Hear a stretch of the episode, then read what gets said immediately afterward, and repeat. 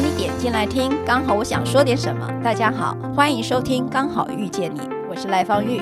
每集我将为您带来轻松、舒心跟专业的多元角度，我们一起来聊天吧。最近我一直对有一个事情一直想要分享的，自从有 Eric 来啊我们的 Podcast 之后，我仿佛进入了魔法学校。有些人也许不是那么理解这个 Eric 的宗教人文跟生死学啊，但是呢，其实你不用把它想的是一个想要太深沉，你就可以把它想成在你生活中的奇幻。那本来人类是一个有限的，你如何去探求一个无限的宇宙观或生命观？我觉得那本来就是一个很局限性的。可是我觉得生死学给我感觉是把我从小到大对于生死的焦虑感带到一个更宽广的一个状态。那一直我其实充满了感谢啊。那么也就是，其实我今天一大早起来的时候啊，我就去翻一个生死学的几堂课，然后我就看了好开心。为什么呢？因为我都看得懂。因为以前我大概点都不会点进去。那看的时候也不是那么理解。那么他在讲说，我们常人用的我们的自我心智去看这个世界，就变成了一个常人观。所以当我们在讲当下的时候，也是用自我的心智在讲当下。那么他用了四个字，我特别喜欢，就是寓居于世，就是说，呃，我们好像用现在一直投射到未来，我要做什么？譬如说，我举例来讲。啊、我希望我未来是一个成功的人，我未来是一个我不知道成功的什么哈，企业家啦，或者什么律师之类的。那么因此，我从小就要开始很努力，很努力的。我知道我必须要念书，然后可能参加很多的社会运动之类的。我们其实一直在为未来的世界做准备哈。那当然，寓居于世这件事情到底是这样想象吗？我至少今天早上是怎么样去体悟它的。可是生死学它常常谈到的是一个。对于生命的理解，其实跟我们常人是不一样的，也就是存在着一个没有世界的想象力。什么叫存在一个没有世界想象？在这个文章里面，他就提到，就你想象，当你把帘子、窗帘都拉起来，门关起来，一群黑的时候，你知道你还活着，你还存在着，但是你会失去那个世界观，就很像静坐的时候，你好像被丢到一个星球上去，你会忽略到你现在的。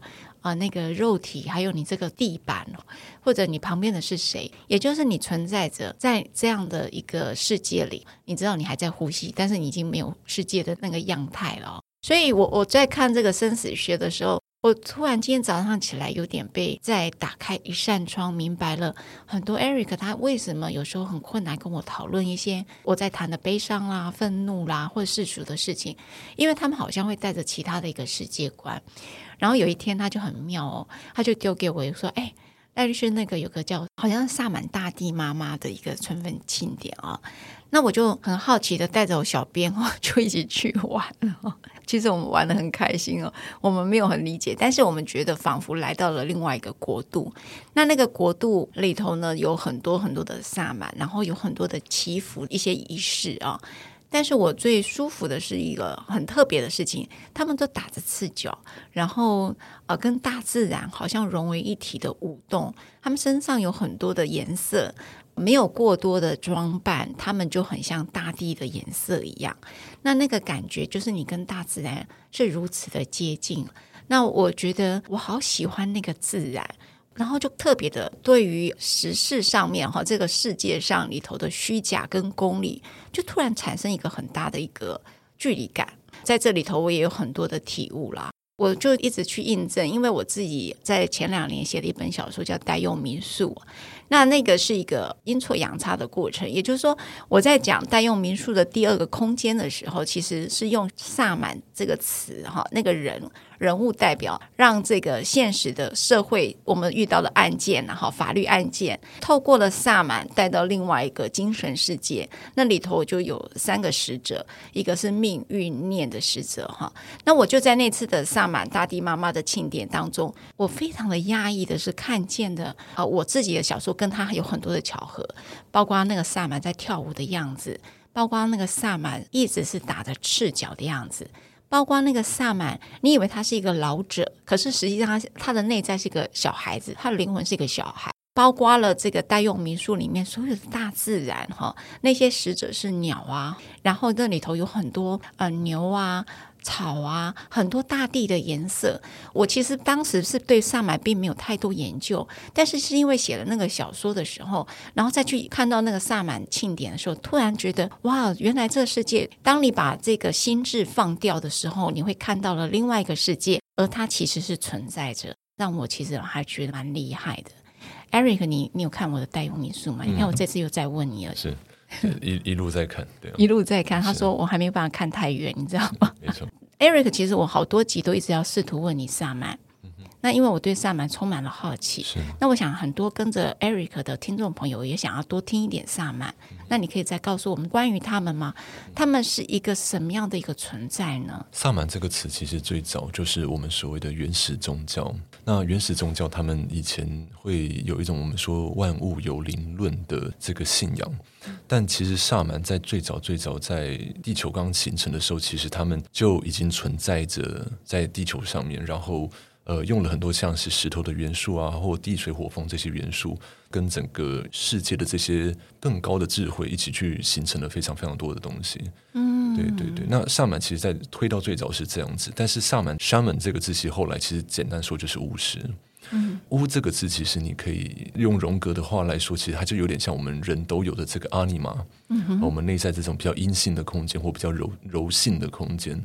所以，像您刚在讲到说，这个关起窗帘，然后眼睛闭上的时候，其实有一个黑压压的一片。是。那这个像是有点像我们说，比如说伊利亚，就是伊利亚，我知道是法文，对不对？对，伊利亚，它是就是说，there is，就是那边就是有一个东西。有，我跟你讲，我就是看到这一句，我一直不知道怎么发音。你说叫伊利亚，伊利亚，伊利亚，对。那它其实是有点像一个介词，或者是一个，它也不是主词，也不是动词，它就是那边有。嗯对，那其实这个感觉有点是人家说虚空妙有，嗯哼，哦，空中妙有这样。那其实，在这个世界里面，你会发现所有最重要的东西都跟无这件事情有关。嗯哼，道家的无跟佛家的空又不太一样。是，比如说一个杯子，它之所以能装东西，是因为它中间是有一个无的的地方，它才能装东西。那包含我们内在，如果被精神占满的时候，其实我们也没有办法再去盛装，或者是去思考很多东西。还有一句话也蛮喜欢，他说：“其实世间上的很多的有，都是做给别人看的。哦”就比如说，我有车有房啊，有一个什么东西，我有学历，都是做给别人看。但是，所有世间的无，才是真的是自己的。嗯。比如说，无病无痛，无牵无挂。这些事情才是真的是跟自己有关系呢。嗯，是。所以你你知道很特别哈、哦。我我我这样又跟听懂你在提的，就是说他有提到一个是我们呢用一个现在的心智在想象的当下跟想象的世界啊。那可是他有提到一个临终的病人，我我就想到 Eric，你其实一直在临终病房那边有做这样的一个服务嘛。那么他在讨论生死的时候，就是说，呃，向死而生，也就是说，到了临终病人的那个那一刻，他就举了一个例子啊，哈，他说那一刻你对于死亡的理解，其实已经跟我们现在用心智在理解这个死亡已经是不一样了。那那个不一样到底会是什么呢？其实，在余德慧老师他在做这个临终两段阶论的理论的理解的时候，他会发现，其实人在包含。我们一一般在说 Cooper Ross 的这个临终五阶段有没有？嗯、那个先呃拒绝，然后否认，对，否认，然后。呃，讨价还价啦，然后生气、愤怒，就是说我为什么会得这个病？是到最后才接受这样子。对，那个临终五阶段，其实在一个最早的社会期里面，它就只在存在最最最最前面的地方而已。嗯哼。但实际上，你在发现，在往下走的时候，其实这个人已经进入一个所谓的背离转向，就是他已经有点像是他转向了窗户，结果背向世界。嗯。那那个时候，很多人会来说。比如说哦，那个孩子啊，最近要毕业啊，什么东西就讲很多社会都最近新闻又发生了什么事情，但对这个人其实已经完全没有意义了。是，那最后他已经这个阶段叫做知病，就他知道自己生病了。是，但开始进入那个死绝哦，就是已经进入这个死的这个流程的时候，他会发现很多人我们会说什么，看到地上很多蚂蚁在或床边很多蚂蚁，赶快把它赶走。是，或者为什么整个房间里面都是鹅毛？嗯哼，哦，或者为什么都有猪的声音？这样就是临终者会很在瞻望的时候会讲出这些东西。那是死绝的一刻会看见的东西。是我们说那个是一个叫做幻见吗？它叫一个虚拟真实，虚拟真实，对，它其实是个虚拟真实。所以意思就是说，你看我们在 VR 里面看到东西真的是假的，其实是假的，嗯、但是对我们的心智跟心理状态其实是很真实，而且是有意涵的。嗯、所以我们拿 VR 来解释，就可以理解说，诶，VR 里面东西到底是不是真的？对。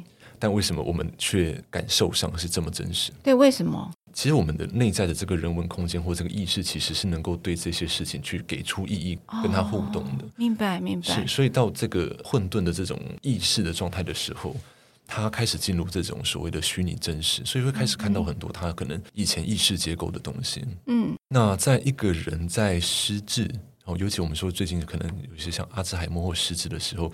你注意去看这些人，其实他们一直在讲的东西，跟他们内在最核心、最核心的事件，跟这个人的品质本质有关系。嗯。比如说，像我有一些长辈，他们在过世的时候，他们都会一直记得他们以前可能谁欠他们东西，对，或者是他们怎么样去跟别人怎么样打架，他赢了，他是多厉害、多厉害的人这样子。嗯嗯或者在一个失智的状态，他可能就是一直都处在一个愤怒的情绪上。是的，是的。那另外一些长者，你会发现他失智的时候，他都这样讲说：啊，人就是要节俭啊，人就是要对人好啊。是。他讲的事情就是这些东西。那这些东西对一个面对即将死亡的人来讲，那应该是一个很不愉快的情绪经验啊。是，所以，我我们说，在临终的那个时候，其实我们会有很多很多的画面现前。是。那你在意识里面跟这些画面互动的刺激跟制约的反应，其实就很大程度决定你走得好不好。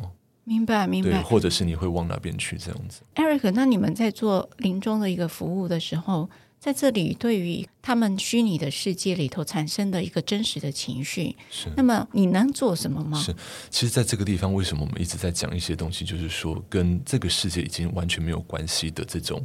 他跟做什么 do something 这种医疗思维施予他的这个做法作用，他的作为就是医疗上的措施，对施予他的一些措施，对施予他的一些措施，其实都是一个比较阳性的。我们说 animus 这种工具性的思考方式，是的，是的。对，那我们就一直觉得说要再多做点什么，多做点什么。是，但其实像余德辉老师，他到最后推动的柔式照护，呀。那他到最后推动这个如是照护，你会从他英文你就看得出来，它叫做 Anima Care。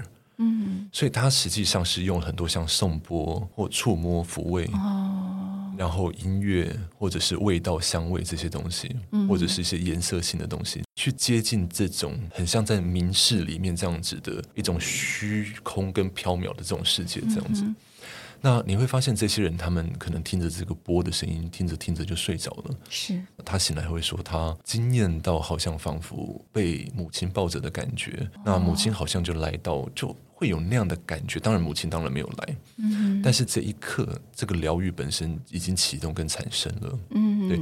那那个安在的力量，其实是能够帮助他进入那种混沌的空间里面去。那那个混沌，其实我们就说回到人类的这种集体潜意识或这种混沌的流动里面去，里面可能有牛鬼蛇神，里面可能有你的祖先，里面有可能你自己的阿赖耶识里面的很多的记忆跟愤怒，还有一些不平衡的东西。嗯，是。那所以在这个状态上，我们如果讲一个比较佛家的说法的话，你会发现他们要即将进入这个中阴身的状态的时候，其实这些考验会很大程度决定你会往哪边去。所以你知道，我今天看了那本书的那个序了。其实我就产生了一个很大的感动，他就在提到说，其实当我们在学生死学的时候，并不意味着我们可能对活着这件事情我就改变了多少，但他确实会在我们上次那个 Eric 也在提到，当有一个跟这个世界决断的时候的那个准备，也就是有时候有些事件就是催化你去做这个准备，那么我们可能活着很多都在为这一刻而做准备，是是这样吗？是。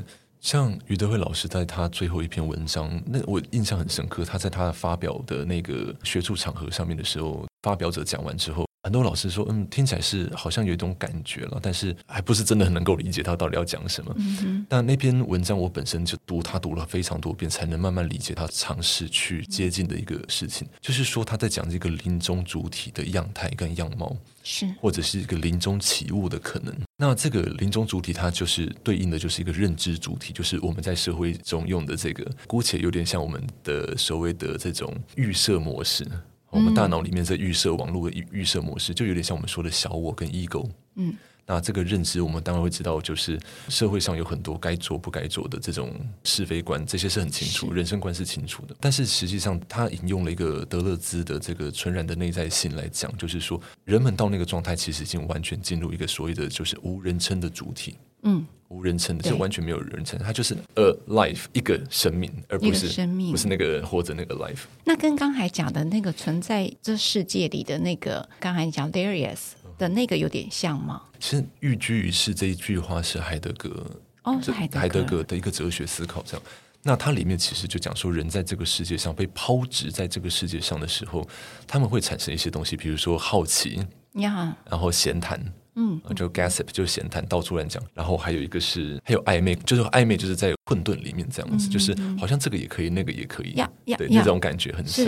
哦，OK。所以我们寓居于世的，他就是一个人在这样的状态的时候，我们也充满了好奇，充满了嗯闲谈，闲谈，充满了暧昧。对对，这样做这样好像也可以，做那样好像也可以这样子。我确实是这种感觉啊。那人就开始希望。去做一个被期待的一个人生目标，去往前走，他们才开始会落地，是这样子吗？是，但是它并不是生死学要讲的东西。嗯，生死学其实就要从左大脑的心智，就是那个 ego 的部分，走到了右大脑的感知。如果我我不知道我有没有打岔了，Eric 想要讲的东西，但是我想要从我这种世俗的人再多问了一个东西。所以在临终的时候，它其实是存在一个无的状态，嗯，然后存在一个 alive 而已。那么他的意识已经在接触不是这个世界东西，而是在他的意识当中所架空出来的虚拟的世界，而产生了一个情绪的真实。是在这时候，在做一个临终，就是像余德慧老师的理论当中，他可能就是一个柔性的一个照护，这个临终的照护。那么让在临终的这个 alive 这件事情得到的是一个抚慰。是我这样理解是对的吗？嗯、呃，是是正确的。那其实你们会看到 animus 这个东西，我们都会觉得要 do something。但在那个临终的那个 moment，很多人觉得束手无策，因为 there's nothing you can do 的时候。是。那转向 anima 的作为，其实就是一种叫做 creating。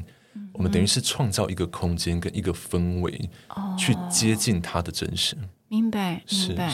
那我这样再问更世俗的问法，其实很多呃临终的亡者，好是接回家的。那总是有一些仪式。我举例来讲，眼泪不要掉在肉体上，啊 okay、或者是你会看到去年吧的新闻里面有个年轻的艺人走的时候，他的父亲一直恳求所有的人不要过度的悲伤。导致他的孩子是没有办法离开的，是就是中医生嘛，没有办法离开。那我当然看到那个新闻是有所感的，也就是说，其实我们总是会对于分离充满了悲伤以及所谓的不舍。可是事实上，家属是希望大家不要这么多的牵绊，否则他孩子是离不开的。那当然，我们不知道他经过了什么样的一个过程。可是听起来，如果我在回应 Eric 在提到的一个临终阿尼玛的一个招呼的时候，那个对他来讲是有一个意义的吗？在我们的民俗里面，一些比较忌讳、一些禁忌的这些东西，嗯、其实它是有文化心理的。比如晚上不要剪指甲，那但有一个点就是说，如果你真的剪了之后，人家说父母会折寿嘛。哦、那如果你隔天或者隔几天发现父母发生什么事情的时候，这两件事情当然中间没有关联，是。但是你不会责怪自己吗？会对，那人家说啊，就是因为有剪指甲什么，他想一想说，哎，好像我真的前几天剪了指甲。对，这些确实会一直带来很多的心理上的，的困扰，对对，对困扰。但是这些困扰，其实你会知道，它会集体成为一个集体意识，所以在集体意识的城市，它是存在的。哦，对，它对它是存在的。但是如果你说它最原始到底存不存在，就又回到那个点上说，它并不是一个线性，说它到底怎么产生的。嗯哼，那有些确实是有它的意涵在。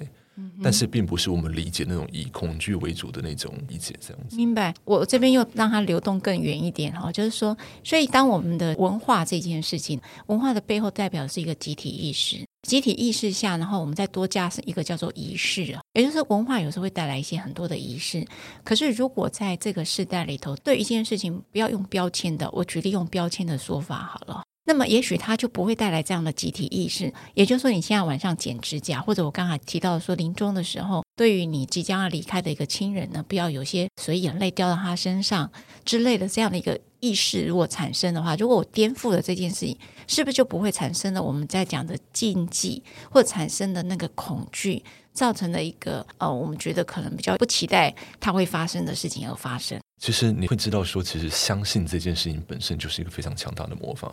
像我们在说那个吸引力法则啊，吸啊吸引力法则，那常常会说这吸引力法则到底确切要怎么用？这样子，其实简单说，你不想去的地方，你就不要一直想着它。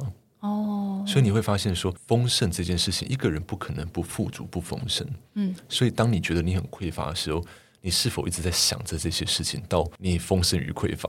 嗯，明白。就是说，你专注在那个点上，反而让你一直开始产生一个丰盛或匮乏的一个摇摆。是，所以在这个意涵上，有些人如果相信一件事情，回到比较心理学层次，就是说，这就叫自我应验嘛。嗯哼，呃，各位听众朋友，我相信在听到这里为止，不一定是一个很容易被你们理解的事，但是它确实是可以反复听，也邀请你们可以反复进来听啊、哦。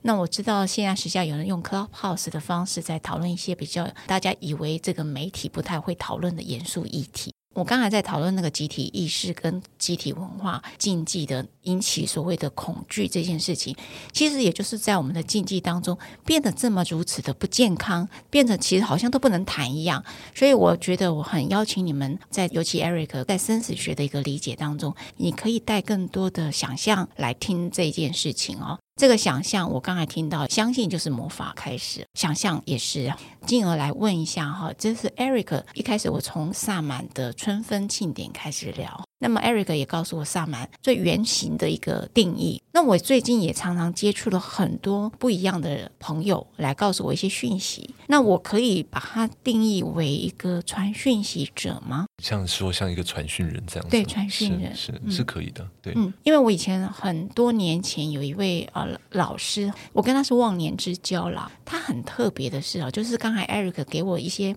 我就回忆到这位老师哈，他是一位居士了，就隐身在这个。城市里头的一个隐士，哈，隐士就是退隐的隐，哈，隐士。那么他很妙的是，他读了非常非常多的书，哈，他的整个屋子里面都是书。那么他从基督、天主、旧约、新约，一直到佛道。他都去念，他也到英国去念很多的关于这样的一个探索哈。如果用 Eric 刚才讲的，寓居于世就是留到这里头，就是探索、好奇了、暧昧了，因为你不知道到底是怎么回事。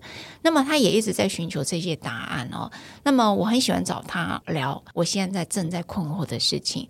那他 always 会给我一些不一样的想象，但他给我一不一样的想象，经常就叫我去读书，他就叫我看很多书。他觉得嗯，你现在应该看奥修了哦，你现在。应该看什么什么了哈？他每次都丢一堆书给我。那他在离开的时候，他就跟我讲：“方宇，我后天会离开。”他就很像今天要打包行李要去欧洲或去哪里的概念了。那我就先跟你讲，我现在最近有一些什么事情要叫你处理一下。但那个是非常非常的小，可是他情绪很大的。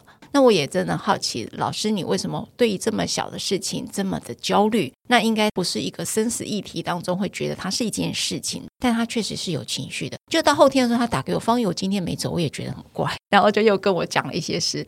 那当然不到几天吧，那老师就在睡眠中离开了。刚才在讲这个传讯者吧，那么我觉得他很特别的是，知道自己的死亡是其实他并没有很老，但他却可以预估他自己的大限来到时哦，而且选择了用一个睡眠的方式离开，因为每次起来说奇怪，今天怎么会起来哦？他大概都每次都这样跟我讲，他是一个传讯者吗？我觉得他会比较像是一个修行已经真的到一定程度的修行人，对，嗯，传讯人相相对不太一样，只是说他是真的是我们说可能比较有一些智慧上面的直观式的智慧，能够看见一些事情这样子，是是是，像萨满就是吗？萨满一部分也会有一点直观的智慧，但是他们通常会需要别的更高的存有来告诉他这些资讯。几个差异，就比如说，有些人是他们背后有更高的神明，嗯，那有些萨满他们是用的是其他可能，比如像植物啊，或者是他们祈请来的这些灵体。那在有一些传讯人，他们可能本身接通到的讯号源，呃，他们可能是更高的，那样所谓的外星人或什么的。那在另外，他们这些人可能用的是直观的智慧，就是他们自己本身直观的智慧。嗯，那我刚才其实有跟 Eric 讲，其实我有很多的朋友最近状况不太好。那个不太好，他们也都笑而不答。我问他到底怎么回事，但他们都笑而不答。那有些是头痛啦，或者是状况不是很稳定啦，这些都是跟目前这个状态是有关的吗？是。其实，在这个时代，大家一定都会有感觉，就是即便说大家可能不真的理解，说这到底是是什么，对语言上是什么意思，但是大家都会发现，二零二零年到二零二一年的时候，很多的状况其实变得更加的像是人家说身不由己，或者是很像被推着往一种更加纠结或者是更加痛苦的地方往前走的那个感受。嗯那每个人所遭遇到跟经历到的东西，可能是真的很具体的，是那种家人的死亡事件，是，或者是得知到一个疾病，或者是比如说常常偏头痛，或者是内在的心理状态非常的不平静，嗯哼，都会有。那我们会知道，在这个时代，其实这个所谓的正邪大战是非常非常鲜明的。哦，正邪大战，我们用人的理解，其实我们也可以看得出来，就是说，其实会有两股势力一直在做一个平衡。嗯哼，对。两股势力指的是，简单说就是黑暗跟光明。哦，黑暗跟光明、嗯、是光在这个意涵上其实是有智慧的，是是它是有意识的，但是黑暗本身是没有意识的。哦，黑暗本身是黑暗是没有意识的。那黑暗这件事情，它就很像我说，你可以把它想象成，它就是一股引力，啊哈，就像我们的地心引力，我们看不到。然后像是在我们其实是有一些引力的，比如说我们看磁铁会相吸，对，那中间的那股引力。那黑暗它其实只是代表这个世界上本来就存在的自然的一一股引力。是。那它的特性就是它不喜欢光明，嗯哼，不喜欢亮的东西，是不喜欢明亮跟爱的东西。嗯哼。那你会发现它们就很像油跟水，你放在一起的时候，你把它摇一摇，嗯，它们自然会分开。是的，就是这么简单的物理道理。OK。但是黑暗它的这一股引力，如果被人的邪恶拿去用的时候，哦，它就会变成另外一股力量，它就会变成有意识的力量了。那你觉得，Eric？那我们能怎么做呢？嗯、你看，我能怎么做，也是一个阿尼玛的一个阳性的。对对对，其实会发现，我们所经历到的很多，假设说比较不平衡的感觉，或者是不稳定的感觉。那这个就是他们，或者是这个时代有这些用权力跟控制，包含人在内。比如说，我们说把一个人从他原本的位置拔掉，让他去稳定化。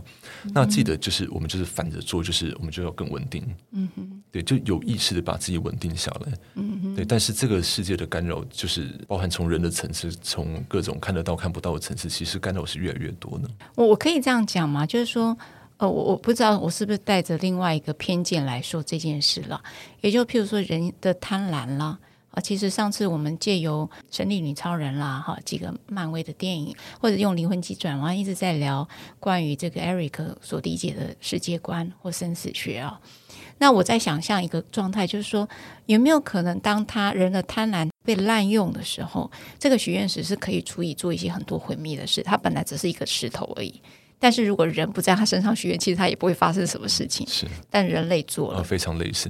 他他这个就就像我们当时说的，就是这些诱饵是放在路边呀。那它其实是一个非常中性的事情，就是你可以对他许好的愿哦。对呀、啊。但何以人们会因为这些贪婪或欲望，把它拿来做就是服务自己的事情？这样子。嗯。其实回到光跟爱里面，Eric 在很多集里面不断去提醒了服务他人。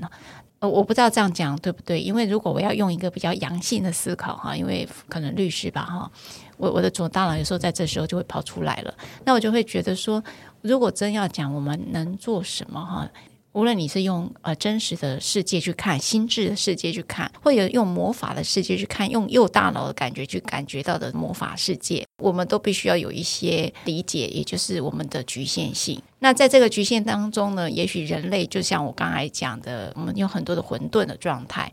但是唯有一件事情是，光跟爱似乎是 Eric 不断在生死学里头一直跟我强调的。你如果真的不知道怎么做，你就回到光跟爱里面。但是你也必须要自己够真实。那个爱跟光不是借由权力的变貌而取得的，它是一个纯然的。对我来讲，是一个很纯然的。它不是为了服务自己而用的词。那么，它还是要回到最单纯的爱跟光里头。也许在面对很多我们不理解的世界跟无限的问号当中，也许它就是一个现在可以做的事情。那如果今天最后一句话，Eric 会想要给我们什么样一句话呢？好多话，没关系，你尽量讲。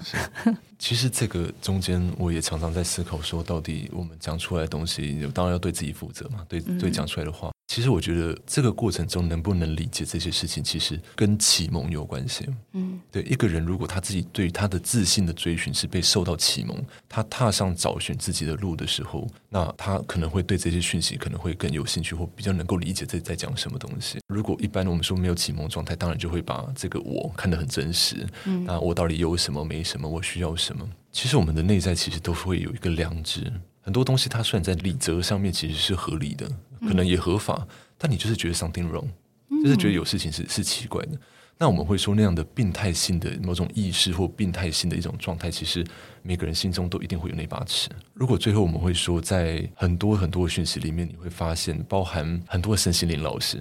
那很多的身心灵老师，其实他们在自己内在不平衡的状态跟人格的基础上，其实是不稳定的。明白。那在那个状态，你说用波啦，用一些鼓啊，或什么去召唤一大堆东西，那那个地方也有在地的一些本来就存有的存有这样，然后也有自己带进来的一些很多的人的思思想，跟因为人的思想引来的其他的东西。所以在很多的讯息里面，尤其身心灵老师里面，真的要去觉察说，到底你自己在做的事情，是不是因为基于恐惧而控制？嗯，但要知道说，很多东西我们在恐惧下去做控制，任何东西只要去控制，就会产生业力。所以在越来越混乱的时代的时候，其实真的要只能回到自己的中心。嗯，一定会偏出去，一定会偏出去，但记得再拉回来。嗯，人们不太可能知道自己是谁。嗯，但通常人们是透过知道自己不是谁，去跟自己调频的。嗯，对，就是说，记得就是说要去顺着那个流动走。如果你硬是去控制它，那很自然而然你就勾动那个诱饵了嘛。你想去控制你想要的东西。嗯，谢谢 Eric，我今天有很大的领悟哦，也谢谢 Eric 愿意跟我们分享这么多。那生死学是一门很深奥的学问，那很希望 Eric 再继续跟我们来从宗教人文观，还有生死学来聊我们的世界观，聊我们的生命，聊我们是谁。谢谢 Eric，谢谢大家，拜拜，拜拜。如果你喜欢我分享的内容，欢迎订阅。想请我喝杯咖啡，欢迎打赏，我们会全数捐给儿少权心会。如果你想要更了解二少全新会，在每集详细内容都会有介绍。大家下次刚好遇见时，我们再来聊天喽，拜拜。